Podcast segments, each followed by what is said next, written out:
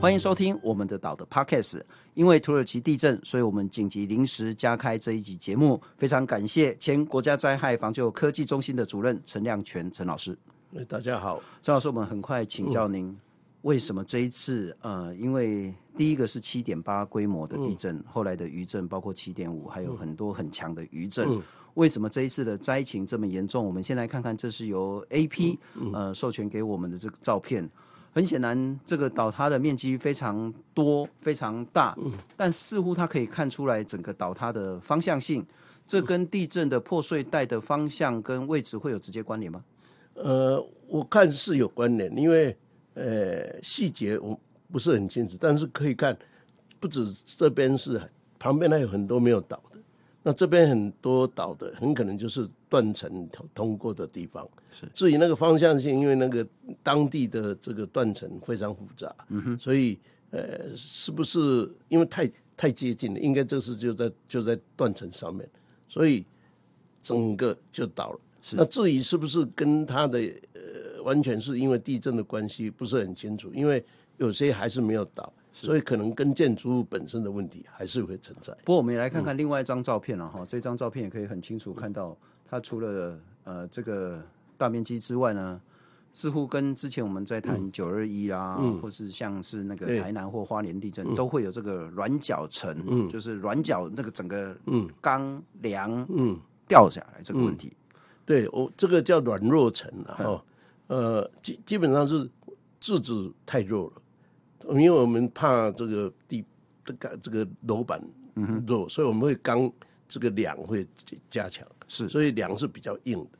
但是柱子就为了减少面积嘛，呃，这样会比较活动空间多一点，它就反而是细了。这两天也很多媒体在讲说七点八，那我们的九二一是七点三，那七点八是七点三的几倍啊几倍？不过这个我们很难去想象所谓的一点五倍、两倍、三倍这样。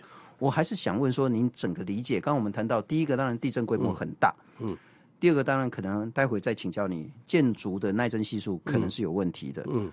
可是怎么会这么严重？到目前为止，呃，似乎整个死亡的人数呢，已经大概已经超过了大概好几千人以上，八千以上，那嗯，伤受伤也大概快四万，到目前为止，那很可能人数还会再增加，嗯、没错，怎么会这么严重？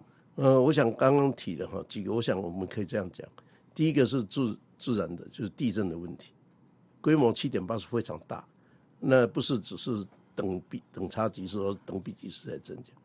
那第二个是它是刚好是断层，因为这个地区是在东安特维利亚那个板那个断层上面，嗯哼，整个土耳其本身就是一个地震非常好发的一个地区，是它有两个大断层。一个是在北边，就是叫做北的断层；一个是东边。那这几年，呃，大概应该是近四十年或者百年，很多的大地震发生在北边的断层。我们来看看这一张图会，这张图会更明显了哈。这个是由我们公共电视所制作的，嗯、我们可以很看清楚看到，这就是安纳托尼亚的这个板块。哎，那这上面这里是欧亚板块，在土耳其的上方。嗯。那在土耳其的右下方呢，在它的东南方的方向呢，这是阿拉伯板块，没错。那在它的那个西南方这边还有一个非洲板块。换句话说，它其实是好几个板块。嗯。那您刚也谈到，这是整个欧亚板块呃跟非洲板块一起推挤出来的一个新的板块，叫安纳托利亚板块。嗯。也就是这个地方会整个地震的频率非常的高，震度也会非常强。对它，它因为是挤压两边的挤压，那这两边都是大的板块，就七大板块的，那所以同时它就有那些破裂的这个断层。所以刚刚讲北边的断层是上面那一条，那个很长，大概有一千五百公尺。下面这一条在它的呃，应该是土耳其的叫做东南角这边，这条是东安纳托利亚板块呃断层。那过去一百多年都发生在这个上面的地方，包括一九九九年吉吉地震前的一个多月，他们有一个省在那边发生一个大的地震。是，那那一次地震比吉吉多一点，但是它死伤就超出一千八百万，嗯哼，哎，一千一万八千人。是，那我们的吉吉地震是两千四百人，所以这看起来是他们的地震发生之后死伤的数量是很大。这也是这两天大家其实非常感谢、嗯、台湾在一九九九年九月二十一号发生九二一大地震之后，嗯、土耳其是国际间第一批派遣搜救队伍来到台湾，嗯、那确实也帮助台湾很多很多。因此这一次土耳其发生这么大的地震，嗯、台湾也希望说能够及时的能够伸出援手。那我们台湾的搜救队也分好几批，也陆续出发了。嗯可是我还是想请教，就是您刚谈到一九九九年，嗯，就在九二一发生的前一个月，嗯，土耳其也发生了大地震，嗯，嗯，可是我想问的是说，如果土耳其有这么频繁的地震的发生的情形，理论上他们的建筑法规以及对耐震的这个概念，应该是要足够才对。这个就是刚刚我讲，为什么我一直讲说过去都是发生在北边。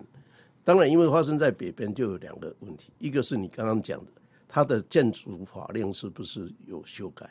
的确没有错，它是在两千零四年，就是九一九九之后，他们有修正他们的耐震法规。但是呢，那个落实就变成一个重要的课题。是，但是反过来讲，有了新法规，不代表旧的建筑物就会。依照新法规来执行，是。那过去一直发生在北边，那北边的房子讲的不好听，有些震倒了，重新盖，反而是会有一些耐震的。但是这个这一次发生的在就在东安纳托利亚断层的旁边这个都市，过去两百年来几乎没有大的地震，有一些比较小一点的规模，差不多六啊等等，但是大的地震是没有。它最大的地震，最近的地震是一八二二年左右，那所以那时候是整个就很严重了。但是两百年来，整个都市一直在发展，嗯、是。然后一方面，这些老旧的建筑就没有用到新的耐震的法规，所以这一次为什么会这么严重，这个也是一个很重要的意义。我无意做任何的指涉，嗯、但是这一次土耳其跟叙利亚边境的这个大地震呢，嗯、会有几个让大家必须要提高警觉的。第一个，如果是一个很长一阵子没有发生地震的，嗯、真的不要掉以轻心，嗯、不代表你就安全。对，不代表说以前都是地震发生在土耳其北部，嗯，那你南部的地方就可以掉以轻心。嗯、第二个更惨的是说，曾经发生过地震，他会更在意耐震这件事情，嗯、他在法规上以及所谓的建筑更新速度上都会有很多的强化。嗯，可是如果你又很久没发生地震，而你的整个建筑都是老旧建筑。嗯土耳其是一个非常古老的国家，没错，它的建筑其实很多很多古迹。嗯、那这部分真的让我们要比较小心一点。然后我还是强调没有做任何的指涉。嗯、不过我再请教老师，现在土耳其我们刚刚谈是土耳其地震，事实上它是土耳其跟叙利亚边境的这个位置。嗯、那它会遇到好多好多更为复杂、更为艰困的问题。嗯、我们也许来看一下几张图。呃，地震之后，除了房子倒。它可能还会发生爆炸、嗯，火灾，嗯，这个就是一个应该是放满货柜的地方发生严重的火灾，嗯，呃，我刚查了一下，嗯，现在土耳其的温度可能大概就是两度三度，嗯，晚上大概零下，入夜就是零下了，嗯，那还飘着大雪，嗯，这是非常严重的问题。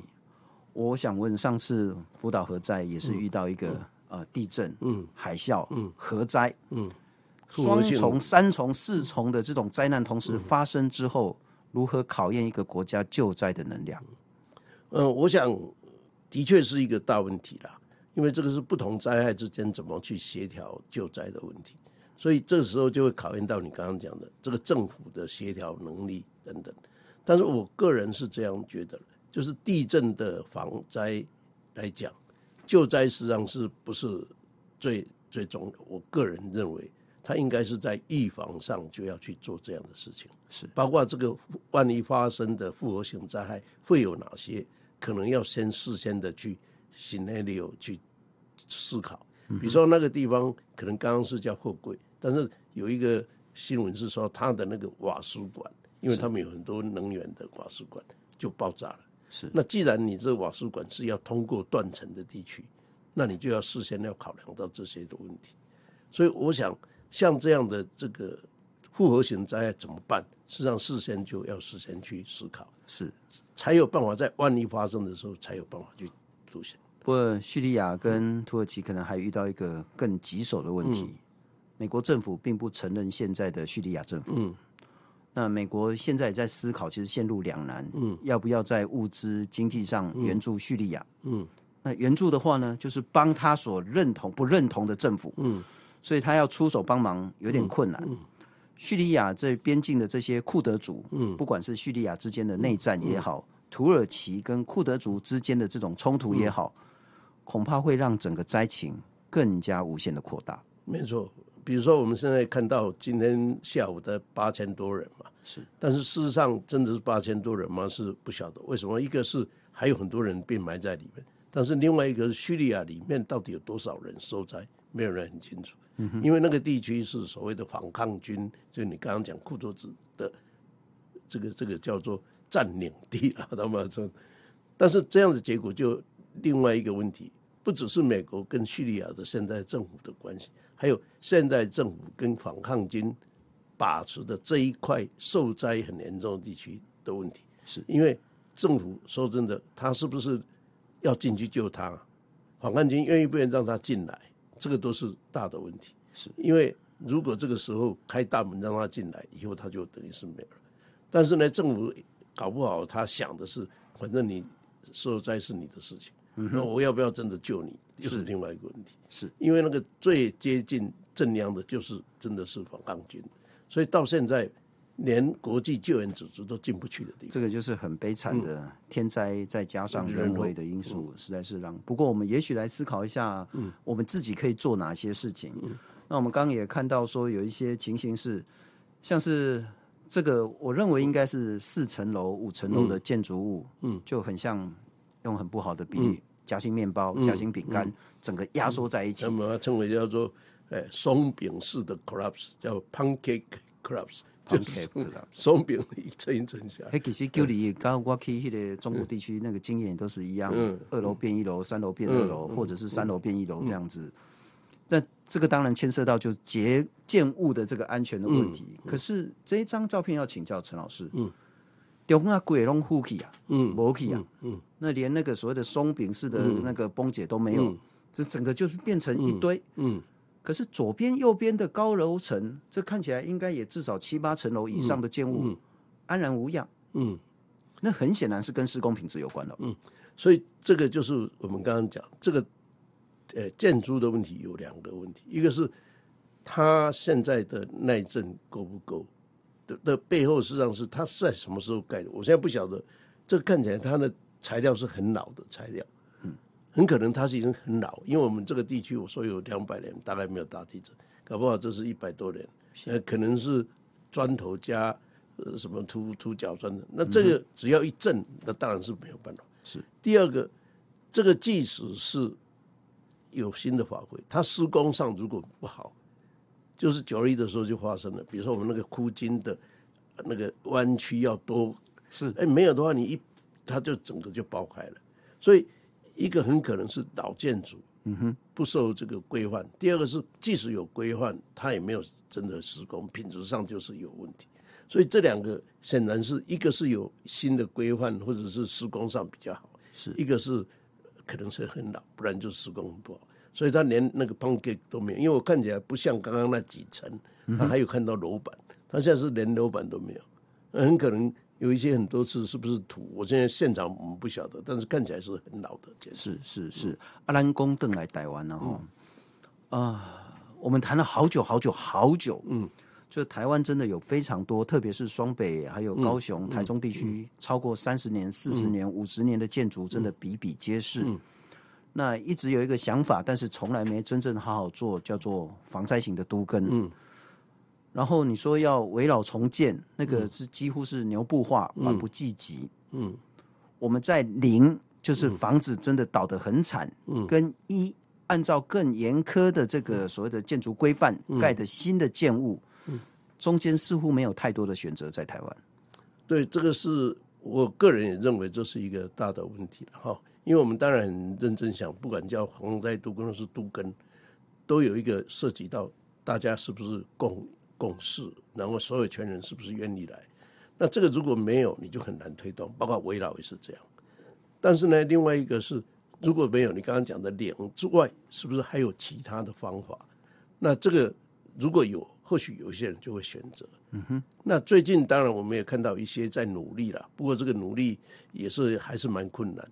就是我不去拆掉重建、独根或是围绕，但是我就是把这个耐震，这个叫做韧性的，是加强。怎么让这个耐震，让这个万一发生的时候，不像这种一下子全部下来，不会至少我还有一点时间或一点空间可以逃出来。嗯哼。那这样的方法，呃，在国内现在已经有开发。比如说我们呃比较做的最近比较好，就是建学校建筑，是因为当时有这一套的耐震评估、耐震补强的后，刚好教育部有预算经费。所以大力推动，现在大概百分之九十几的学校都已经补强了。好，那如果是这样，那我们的民间是不是也可以这样来做？那这就是一个问题。但是怎么样让民间愿意来做，大概有一些的呃问题必须解决。比如说很多民间呃他不愿意做，不是是不是安全，而是它的价值，它它的叫价格会不会跌？因为很多人认为说，哎，你只要一补强，就表示你是危楼。是。所以这个问题怎么去解决？这个问题，或是说有一些建筑建筑是说：“哎，我帮你补强是可以，但是如果万一发生地震了，它又裂了，那我是不是我的责任？”像这种问题又也出来，所以我们必须要很详细的去思考。刚刚讲我们要提供别的方式的这种补强或耐震，哎，我们是不是应该有更细致？是。那最近他们也在想说，那我不要叫做全部一下子全部补补强完毕。我做一些比较刚刚讲的软弱层的补强，尤其是在低层的软弱层，是那一发生就是软脚虾一样就垮了。那这个地方特别去补强，那这样会是不是会比较容易一点？但是这也不是马上有，因为有很多的这个屋主或地主的想法，就是反正我不会那么衰啊，就这样。所以我想怎么样让你刚刚讲的零到一之间有各种不同的选择？是。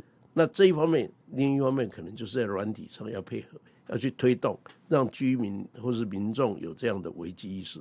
这个，我想这次土耳其他们大概很久没有地震，他也没有那个危机意识，所以他还是照样住在里面，他还是盖了很多看起来是很高级，但是没有耐震的这个建筑。嗯、所以那个叫危机意识的提升，跟民众对危机的认识，以及万一发生的时候怎么办等等。